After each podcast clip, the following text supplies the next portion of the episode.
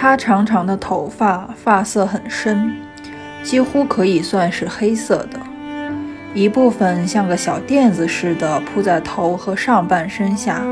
另外一些则混乱地四散开来。他的指甲又黄又长，结合头发以及身体瘦弱的状态来看，他在人生的最后一段时间里承受的可能不仅仅是厌食症那么简单。我立即想起了霍华德·休斯以及其他那些有心理问题的隐士，怀疑是不是同样的命运也降临在了我们的牙医身上。正当我陷入沉思之中的时候，杰森打断了我，递过来一个已经加好一张表格的夹板，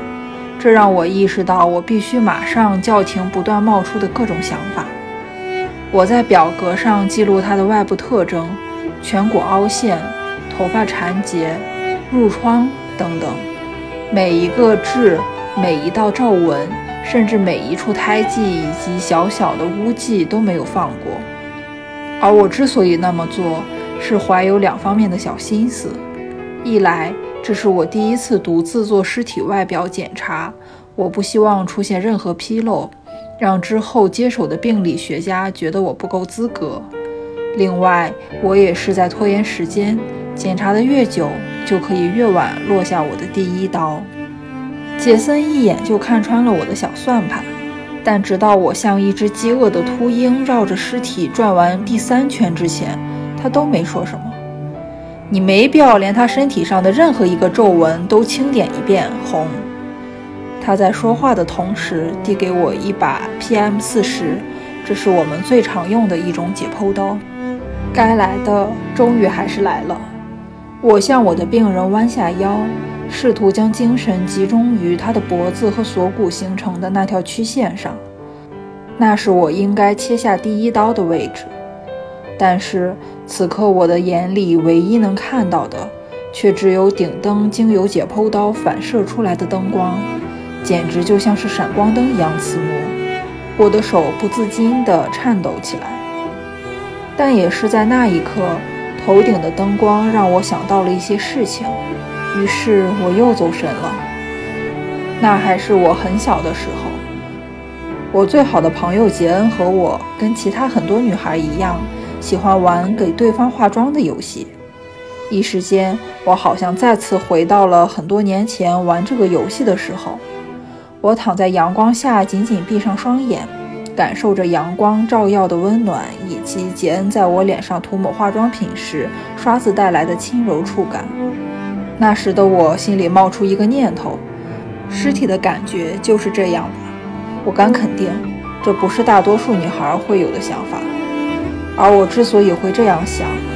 可能主要还是因为想起了经常在电影或电视剧中看到的葬礼前对遗体进行美容的场景。另外，我当时也刚好看过麦考利·卡尔金在1991年演的那部精彩又颇深刻的电影《小鬼初恋》，丹·艾克罗伊德在里面饰演的葬礼承办人。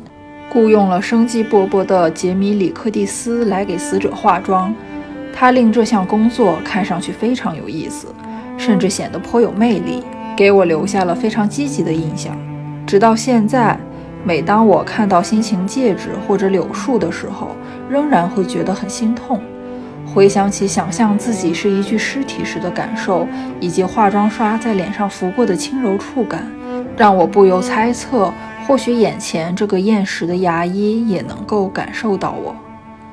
不仅仅是我和他之间的肢体接触，还有我的那些深呼吸以及紧张踌躇，可能都落在他的眼里。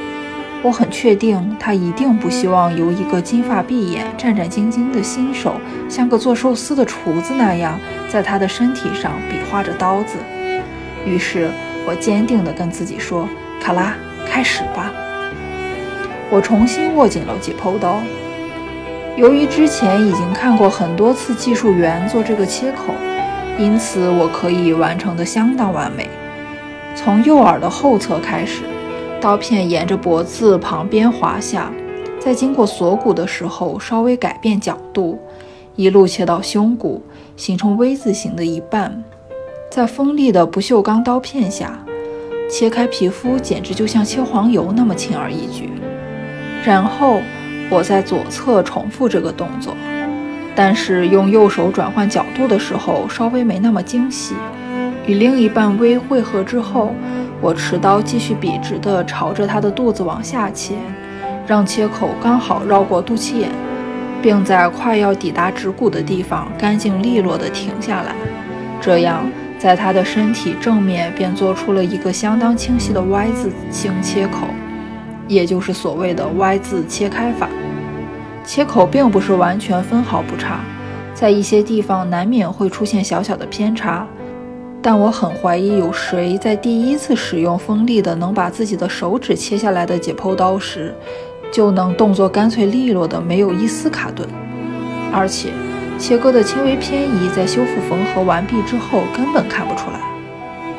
我很是为自己感到骄傲。站直身体后，不由深深出了一口气，并陷入对自己的杰作无休止的自我欣赏中，直到杰森打断了这一充满荣光的时刻。来吧，剪刀手爱德华，我们还要进行下面的尸检。就我目前的训练程度而言，下一阶段的任务就是放下解剖刀，旁观杰森完成整个尸检过程，和学开车类似。学习取出内脏的技术也是要分阶段进行的。在学车的第一阶段，你还不能上车、发动油门、停车以及转弯。解剖也是一样，所有操作都需要一步步的、慢慢的学习。一旦胸部的切口完成，胸骨也被取下来之后，如何系统的取出内脏进行检验有不同的方法，其中最常用的就是罗基斯坦基法。实际上，这套方法是莫里斯·莱特勒发明的整体法，从其命名便能窥之一二，就是将所有器官作为一个整体完整的取出来，并且，这也将是我的整个职业生涯中都会主要采用的方法。所以我仔细地观察着杰森的操作。首先，他要进行一些检查。用不持刀的手去仔细感受死者的肺部是否出现了胸膜粘连，部分肺可能会粘在胸壁上。受过外伤、得过肺结核或胸膜炎之类的疾病，都有可能导致胸膜粘连。能够预期的最理想的情况就是肺部呈粉红色、湿润而健康，没有粘连在胸腔腔体内部的问题。在这种情况下，只需简单的惯例操作，类似于咬这个动作，就能轻巧地把它重新放回到原来的位置上。在用手初步确认过肺部的情况之后，他接下来会把卷曲的肠子顺直成平滑的一条。由于在确认死因之前，肠子在器官的优先级里面算不上特别重要的，所以就先搁置一边，等待后续检查。取出了肠子之后的体腔里一下就有了充足的空间，于是杰森重新回到肺部的检查上，先用 PM 四十解剖刀将它们分离，再在脊柱两侧分别切两个长长的切口，最后以咬的方式将它们取出来，使用类似的技术。他继续将位于胃和肝下方的两个肾以及包裹着它们的脂肪分离，再把将器官和胸腹分割的隔划开。随后，他灵巧地做了上肺部的组织切片，那里同时也充当着气管和食管的末端。接着，他用一只手将心脏和肺往下拉，将其与脊柱分离。另一只手里的解剖刀随时小心地处理着附着太牢固的地方。这个操作一直从胸腔延续进行到腹腔。很快，他便捧出了一团湿淋淋的内脏，里面包括胸腔里的心脏、肺，还有胃、脾脏、胰脏、肾脏以及肝脏等位于腹部的器官。他将这一捧器官装到。一个巨大的不锈钢碗里，放到配套的钢制工作台上，等待医生过来检查。